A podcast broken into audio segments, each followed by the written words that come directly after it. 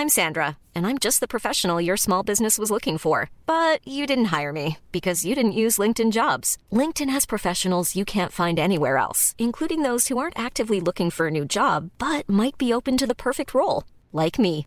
In a given month, over 70% of LinkedIn users don't visit other leading job sites. So if you're not looking on LinkedIn, you'll miss out on great candidates like Sandra. Start hiring professionals like a professional. Post your free job on linkedin.com/people today. Dixo presenta Factor Kaiser con Max Kaiser. Dixo is back. Información trascendente con Max Kaiser. Factor de cambio. Factor Kaiser. Tema número uno. La ciudadanía toma las calles para respaldar al Poder Judicial. Tema número dos. Al desabasto inhumano de medicinas, suman que gastaron de más. Tema número tres. Vacunas cubanas caducas, rehabilitadas por oficio. Esos son los tres temas que vamos a ver el día de hoy en el episodio 123 de Factor Kaiser. Hoy es lunes 23 de octubre.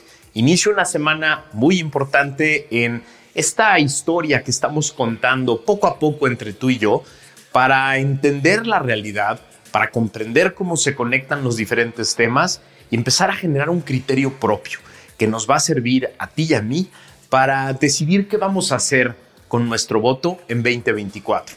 Por eso es importantísimo para mí que me acompañes en este inicio de semana, pero también que me ayudes a compartir esto por todos lados. Copia este link de podcast o de video, como te guste verme o escucharme a ti, y ponlo en todas tus redes y chats, porque esa es la manera en la que tú y yo estamos construyendo esta gran comunidad de ciudadanas y ciudadanos libres que quieren ser factor de cambio. Sí, esto está funcionando de maravilla y es gracias a ti. Y por eso es muy importante que me ayudes que nos ayudemos entre todos. La colaboración es el secreto de esta nueva época. Acompáñame a ver los tres temas de hoy. Tema número uno. La ciudadanía toma las calles de forma masiva para respaldar al Poder Judicial. Primero un poco de contexto. Apenas salió de la presidencia de la Suprema Corte de Justicia el impresentable ministro Arturo Saldívar, fiel empleado de López, y todo cambió en la Corte y en el Poder Judicial. Con la llegada de la ministra Norma Piña a la presidencia de la Corte, no solo se reconfiguraron por completo las alianzas internas en el Pleno, sino que despertó en su conjunto el Poder Judicial. La vergüenza de los plagios probados de las tesis de licenciatura y de maestría de la ministra Esquivel la empujaron a la irrelevancia. La otrora ministra Mandona por ser cercana al presidente, esposa del constructor consentido de López, la ministra que levantaba el teléfono para dar instrucciones a jueces y magistrados de todo el Poder Judicial, ahora camina por los pasillos de la Corte sin aliados ni amigos. Más allá de la irrelevante ministra Ortiz, quien nos demuestra en cada exposición que hace de un tema que su llegada a la Corte hubiera sido imposible sin la imposición de López, y su desprestigiado amigo, el ministro tiktokero, al que ya nadie pela.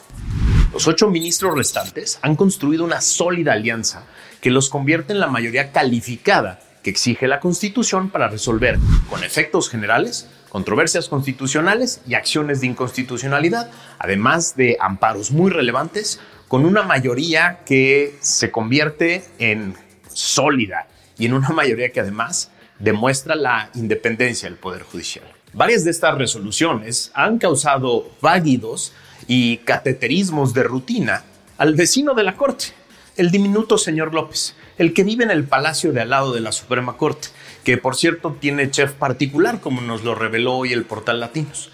Ese pequeño aspirante a tirano ya no hallaba cómo frenar al Poder Judicial en esta andanada de resoluciones que exponían sus abusos de poder y entorpecían sus aspiraciones de concentración del poder hasta que llegó la discusión del presupuesto de egresos 2024 en la Cámara de Diputados, en la que aún tiene un grupo de empleados fieles que son capaces de lo que sea, con tal de complacerlo. En ese desprestigiado recinto, con plena conciencia de que estaban votando una ley llena de inconstitucionalidades, la ley de ingresos propuesta por López, los empleados de este, con cargo de diputados, decidieron robarse en el papel el dinero que solo puede ser administrado por el Poder Judicial.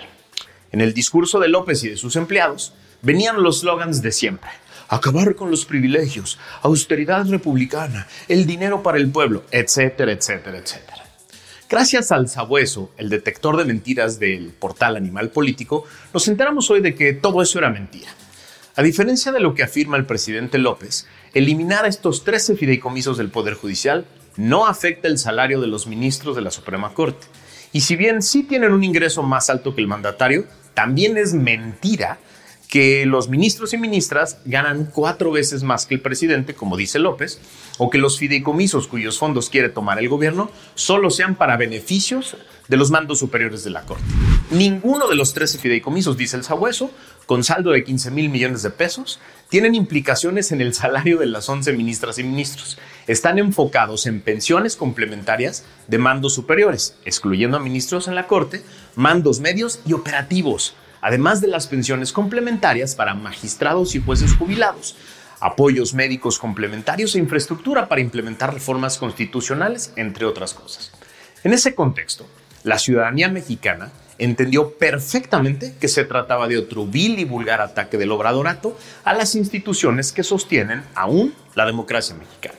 Y así, en una marcha convocada con muy pocos días de anticipación a través de redes sociales, la ciudadanía volvió a llenar las calles y las plazas de México para exigir respeto a la Constitución, respeto al Poder Judicial y respeto al Estado de Derecho. Miles, cientos de miles de mexicanas y mexicanos en todo el país volvieron a tomar las calles, no para defender a una persona o a un político o un proyecto político, sino para defender a la democracia. Y esto es muy importante y es muy alentador. La ciudadanía se empieza a quitar el miedo a levantarle la voz al pequeño aspirante a tirano y a exigirle que deje en paz a las instituciones que resguardan nuestra democracia. ¿Dónde andaba el señor López mientras México le exigía respeto a la democracia? Recibiendo vergonzosamente y abrazando a dos dictadores asesinos y torturadores en Palenque, Chiapas, al dictador cubano Díaz Canel y al dictador venezolano y narcotraficante perseguido por la justicia norteamericana, Nicolás Maduro. Dos Méxicos completamente diferentes. El de los ciudadanos marchando para cuidar a la democracia y el del presidente chiquito abrazando dictadores asesinos. La pregunta es muy sencilla. ¿Tú cuál México prefieres? ¿En qué México te ubicas tú? ¿En el de los ciudadanos que exigen democracia? ¿O el del pequeño aspirante a tirano que exige lealtad ciega y que abraza a los peores tiranos del mundo para tratar de desviar la atención? Tú decides. Tema número 2. Al desabasto inhumano de medicinas, sumen que gastaron de más. Gracias a otra gran investigación del Instituto Mexicano para la Competitividad, el INCO, nos enteramos de que el gobierno no solo provocó un inhumano desabasto de medicinas, que ya explicamos aquí, por soberbia, corrupción e incapacidad, sino que además nos salió más caro el caldo que las albóndigas. Después del trágico y fallido intento de cambiar todo el sistema de adquisición de medicamentos en 2019 con pura soberbia e incapacidad, que concentró la compra de medicinas en la Oficialía Mayor de Hacienda, como ya lo explicamos en varias ocasiones en Factor Kaiser, el gobierno mexicano decidió volver a cambiar el esquema de compras públicas en 2020 con el supuesto objetivo de combatir la concentración de proveedores y garantizar el abasto oportuno de medicamentos de mejor calidad a menor precio. Ese era el discurso mentiroso. Esta nueva estrategia implicó ahora la transferencia de la responsabilidad de la Oficialía Mayor de Hacienda al Instituto de Salud para el Bienestar, el INSABI, que ya fracasó y ya lo desaparecieron.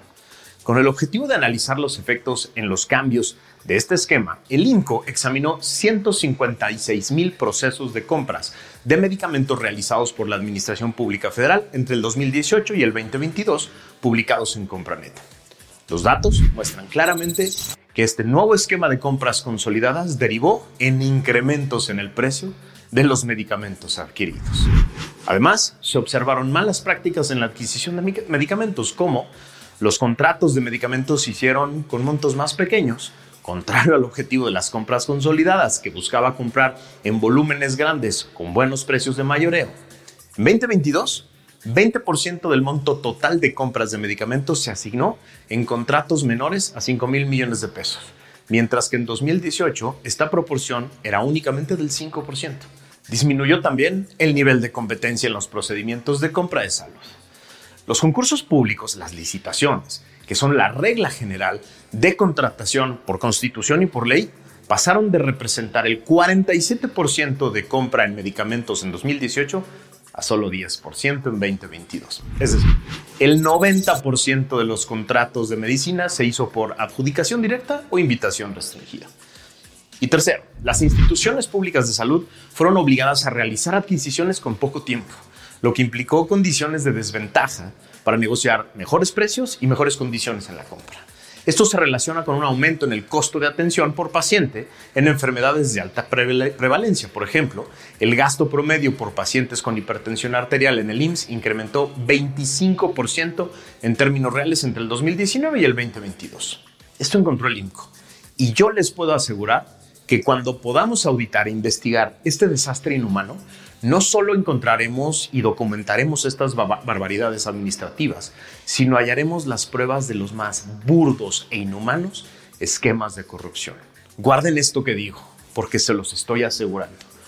Todos y cada uno de los elementos que se estudian en todo el mundo de corrupción, de riesgos de corrupción para que exploten las cosas al interior del gobierno están ahí. Opacidad absoluta cambios hechos sin ningún tipo de capacidad, soberbia, prisa, intentos por acaparar y concentrar el poder. Todo está ahí. Todos los riesgos de corrupción están presentes. Pero ¿saben qué es lo peor? Que no solo es corrupción, es corrupción que mata. Es corrupción que mató a miles de personas. No sabemos cuántas, pero les aseguro que las vamos a documentar. Este tipo de fracasos de políticas públicas no pueden simplemente quedar en una mala anécdota, en otra mala anécdota de un pésimo gobierno. Este es el tipo de cosas que tienen que acabar en tribunales, para que personas concretas del señor Gatel para abajo paguen las consecuencias, las consecuencias directas de haber tomado estas pésimas decisiones que afectaron directamente la salud y la vida de miles o a lo mejor de millones de personas.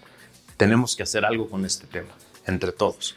Tenemos que exigir justicia hasta que empiece a verse la luz de la justicia que es la columna vertebral de la democracia. Tema número 3. Vacunas cubanas caducas, rehabilitadas por oficio.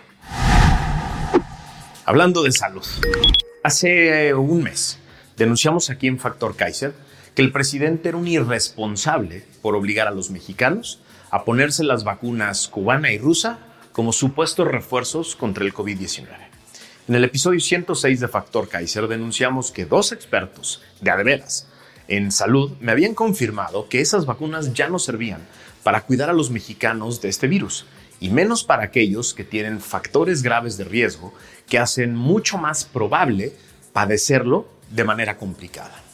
En ese episodio les platicaba que ninguna de las dos vacunas está aprobada por la Organización Mundial de la Salud y que solo países bananeros las han utilizado. Pues la cosa se pone peor. Ahí te va. Gracias a la denuncia pública del diputado y doctor Héctor Jaime, miembro de la Comisión de Salud en San Lázaro, nos enteramos de que la mayoría de los lotes de las vacunas cubanas que piensan utilizar ya están caducas desde agosto de este año. Obvio, después de la denuncia del diputado sobre la caducidad de más de dos meses de las vacunas inservibles cubanas, el gobierno las retiró y decidió comprar de las buenas, de las aprobadas por la Organización Mundial de la Salud, ¿verdad? No, obvio, no estoy siendo lo más irónico que puedo. En una más de la larga lista de decisiones absurdas de este gobierno, en un oficio, sí, en un oficio, la Secretaría de Salud amplió la caducidad. Sí, así como lo escuchas. Para no hacer el ridículo, la Secretaría de Salud le cambió por oficio la caducidad a los lotes caducos y se las extendió seis meses más. No te estoy choreando.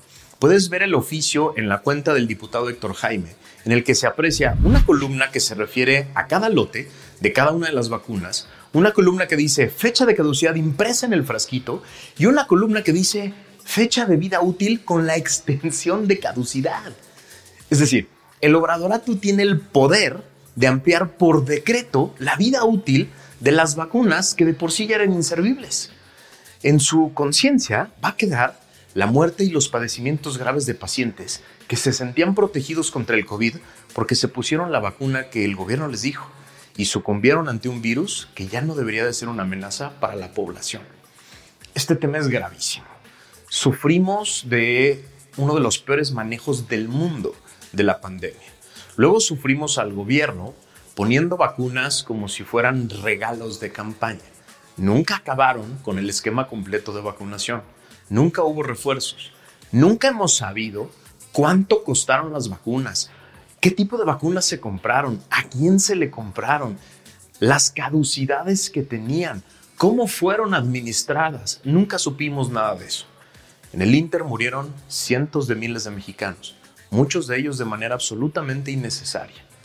Y en, este nuevo, en esta nueva etapa, que deberían de venir los refuerzos para que el COVID-19 se convierta en una más de las enfermedades con las que tenemos que convivir, el gobierno le vuelve a mentir a la gente, le los vuelve a engañar con la idea de que ponerse esa vacuna cubana o rusa es una protección, cuando no lo es, y menos aún si están caducas.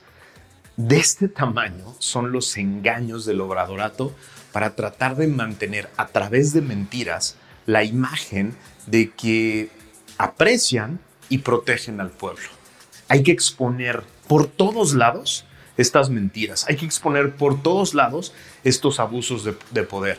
Aquí también vamos a encontrar cantidades grotescas de casos de corrupción. Grotescas, se los aseguro desde ahorita. Aquí queda grabado y lo vamos a evidenciar. Porque no puede ser que en un esquema tan oscuro, en un esquema multimillonario de compra de vacunas, en un gobierno que hizo todo, todo para esconder todo lo elemental de los contratos de este complejísimo esquema, no haya cientos de casos de corrupción. Aquí quedó grabado y lo vamos a recordar cuando empiecen a brotar por todos lados. Gracias por acompañarme en este inicio de semana. Espero que me ayudes a compartir esto por todos lados, para hacer conciencia, para que todo el mundo se entere de estas cosas y para que empecemos a pensar entre todos cómo podemos reconstruir este país, cómo podemos cambiar estas cosas, cómo podemos hacer justicia donde tenemos que hacer justicia. Nos vemos el miércoles.